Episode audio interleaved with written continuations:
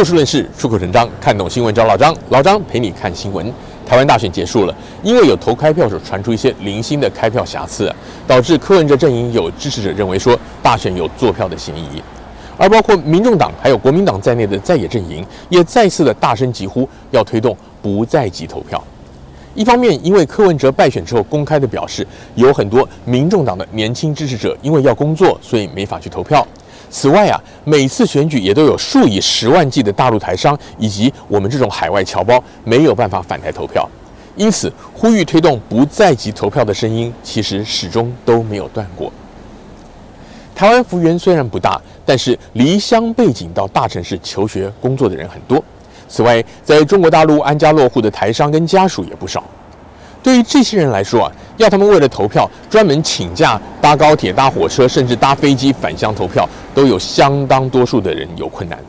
特别是长居大陆的台湾人，或者是老家像是在什么澎湖、金门、马祖等等离岛外岛的民众啊，就算有钱有空，有时候还买不到机票或者飞机没办法飞，他们照样回不去。所以台湾才会一直有很多人希望推行像美国一样所谓的不在籍投票，也就是不需要在户籍所在地投票。但这方面的法案迟迟无法推动。老张认为有两个很简单的原因。首先就是过去八年完全执政的民进党基于自身利益的考量，需要不在籍投票的人，包括在外地工作的人、住在台湾本岛以外地方的人，以及因为工作性质特殊无法离开工作岗位的人。外地求学或工作的人有不少是年轻人，在这一次大选当中啊，被划归为这个民众党的主要支持者。住在台湾本岛以外的人，不管是澎湖、金门、马祖，或者是大陆的台商、台生，还是我们海外侨胞，不知道为什么，大部分都被划归为蓝营的支持者。至于特殊工作，像是军警人员呢，更是被当成是国民党的铁票。因此，很多人都认为，民进党完全执政长达八年，却迟迟不推动不在籍投票呢，就是因为他们自己选票的考量。坦白讲，老张觉得上述这些已经不只是刻板印象，而是莫名其妙。以老张认识的旧金山湾区侨胞来说，最近几次大选专程返台投票的蓝绿支持者都有，而且人数其实差不多。而经常往返于美国与中国经商甚至出差的绿营侨胞，甚至还有民进党在我们加州这边的干部，经常跑去中国的呢，其实也都不乏其人。至于军警人员现在的组成，也老早跟几十年前两蒋时代大异其趣了。尤其是三四十岁或以下的，他们求学乃至于加入军队的时候，政党轮替已经是常态，军队老早跟国民党脱钩了。至于大陆台商，当然有可能基于他们自身的利益而倾向于比较和缓的两岸政策，这跟民进党当局可能有点违背。但是也因为他们身处对岸，对中国大陆欠缺民主开放这方面有更深的体会，因此呢，其实他们也未必一直一定会支持亲中政党。所以老张认为，民进党基于这一方面的考量，迟迟不推动不在籍投票是非常不合理的，而且对他们自身的利益来讲，也未必是正面的。第二个原因更简单，就是台湾民众对于政治议题普遍的缺乏互信，而在公共事务上防弊的心态又大于心力。最具体的例子就是这一次大选的一些投开票的缺失。民众党方面提出来的，包括投票前检视这个空票箱的程序、开票、唱票、计票的时候报票跟划记的候选人不符等等。部分的白银支持者据此就质疑这个选务单位作票。事实上，这一类的议题每次大选都有得吵。像上一次总统大选，韩国瑜败给蔡英文之后啊，大量的韩粉也同样的指控民进党作票，而这样的传言到现在都还在网上流传，乃至于深植在部分的反绿民众的心中。对于台湾这类的作票传闻，老张想要说的是啊，一场合格选民超过一千九百万、将近两千万人的选举，少数的疏失或者误差一定有，绝对不可能百分之百的零缺点。但若要是说要系统性的作票，而且影响到大选结果，老张可以下结论说不可能。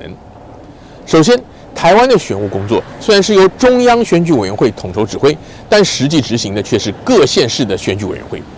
各县市的选举委员会隶属于各县市的首长，而实际操盘的总干事呢，更是各县市的民政局局长。那他们呢，蓝绿白都有。至于实际在投开票所工作第一线的人员，是当地的公务员或者老师临时编组来的。这些人各有各的政治立场，甚至素不相识。投开票的时候串联作票的可能性基本上没有。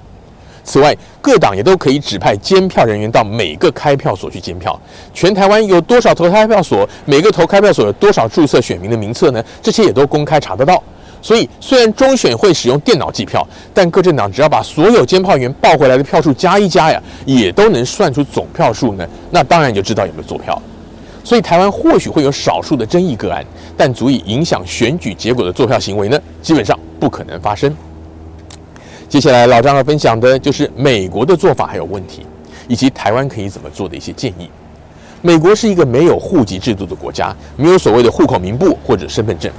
虽然大部分的美国人都持有州政府的车辆管理局，也就是 DMV，类似于台湾汽车监理所这样的一个单位所核发的驾照，而没有驾照的人呢，也可以去申请一张长得很像驾照的身份证明，但这并非强制的，不是每个人都必须做的。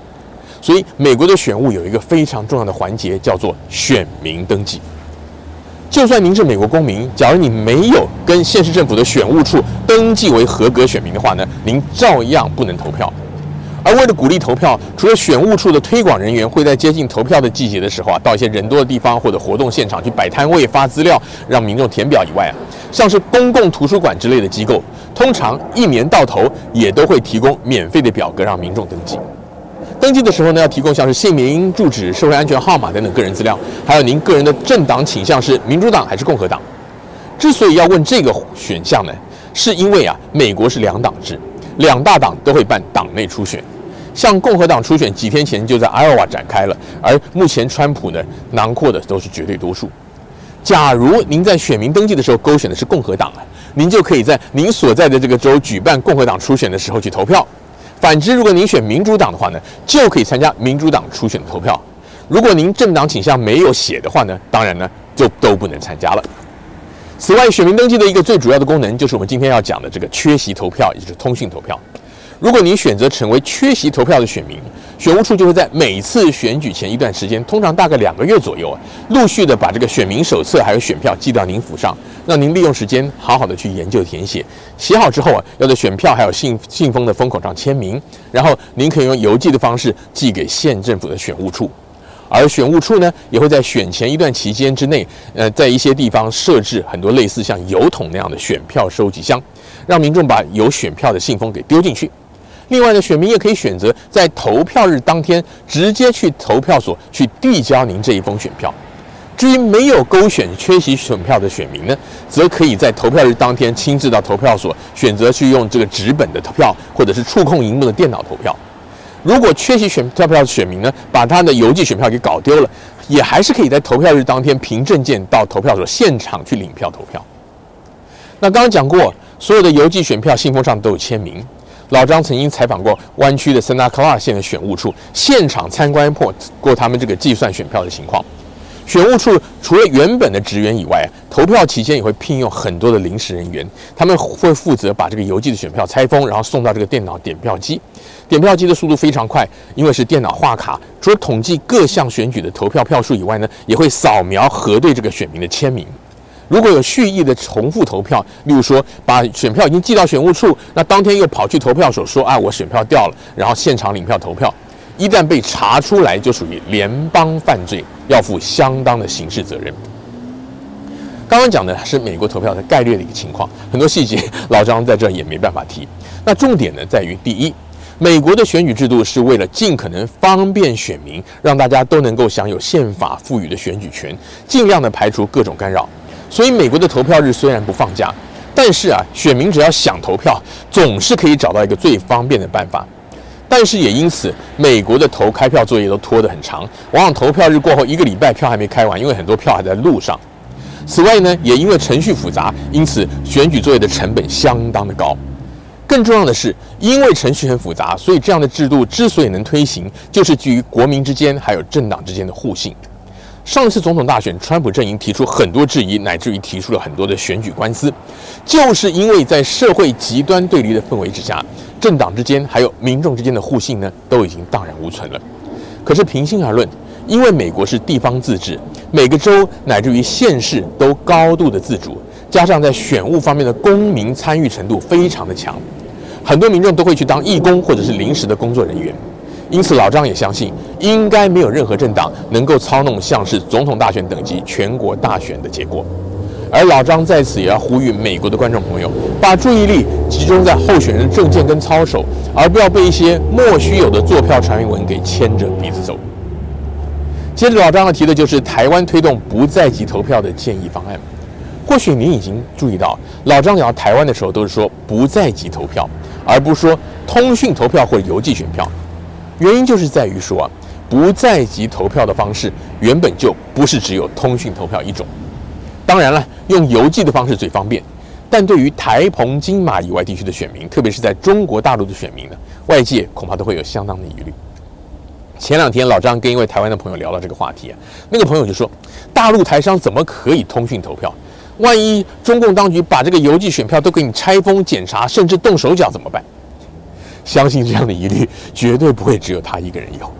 所以啊，老张在这里提到的方案的基础不在于邮寄。而是在于前面提到的美国的选民登记的制度。所谓的不在籍投票，就是不在户籍登记地投票。现在因为台湾的选民认定都是基于户口名簿，所以选民必须要回户籍所在地去投票。假如台湾也仿效美国实施选民登记制。好比说啊，在大选投票日之前半年到三个月，假设这三个月期间好了，开放所有不住在户籍地的选民前往居住地的选务单位去登记，然后选务单位呢就可以透过已经电脑化的户政系统，将登记这些想要不在籍投票的选民他们的资料通知他们原本户籍所在地单位的选务单位，然后呢，有哪些选民会在其他地方投票呢？原本的户籍所在地就知道了。再根据这份资料做出选举名册，发出选举公报跟投票通知。如此一来，台澎金马地区在外地的民众，只要如期的完成这个选民登记，就可以选择在居住地附近的投票所投票，而不用赶着返乡。至于海外侨胞还有大陆台商啊，假如大家真的对这个邮寄选票有疑虑的话，则可以在这个选务单位开设一个常设的窗口，一年到头都有。让他们平常有机会返台的时候啊，就去户籍所在地的选务单位抽空来填一份这个授权委托书，授权给台湾的指定的亲友代为投票，或者说透过驻外单位，例如说像我们旧金山湾区就是驻旧金山台北经济文化办事处，去那儿填写一个授权委托书，指定特定的亲友，然后经把这份经过这个政府认证的委托书寄回台湾去，由这个被指定的人呢，他去跟选务机关来登记，在选举时候代为投票。很多侨胞对这类的委托书都不陌生，因为像是什么财产分配啊、遗嘱执行等等重要的事务，都可以透过这些授权委托书来办理，是有法律效力的。因此，授权国内的人士代为投票，在法律层面上应该不会有太大的问题。当然了，这些方式在执行细节上可能还是有很多需要考虑的，但是办法是人想出来的，关键在于朝野政党是否有心想要解决这个问题。像美国一样，尽可能的让民众更方便的享有宪法赋予的权利，也就是心力，而不是单就一党之师考量，或者互相防备，所谓的防弊。最后要提的就是，有国际媒体在报道台湾大选的时候提到说，为什么台湾的科技这么进步，但投开票这么原始？也有人因此就说啊，要科技化，采用像是网络投票等等的方式。对于这一点呢，老张目前倒是持保留的态度。原因是科技的成分越高，一般的民众就越难以了解，而可能成为黑箱的部分也就越多。在目前台湾政治对立如此的严重，朝野普遍缺乏互信的状况之下，宁可先用比较原始但大家也比较熟悉而且相对牢靠的方法，先把这个不在籍投票给落实，让广大离乡背井的民众能够有投票权，再来谈更高科技、更安全、更有效的方式。今天节目的时间又到了，欢迎您下次继续的找就事论事、出口成章的老张陪您一起看新闻。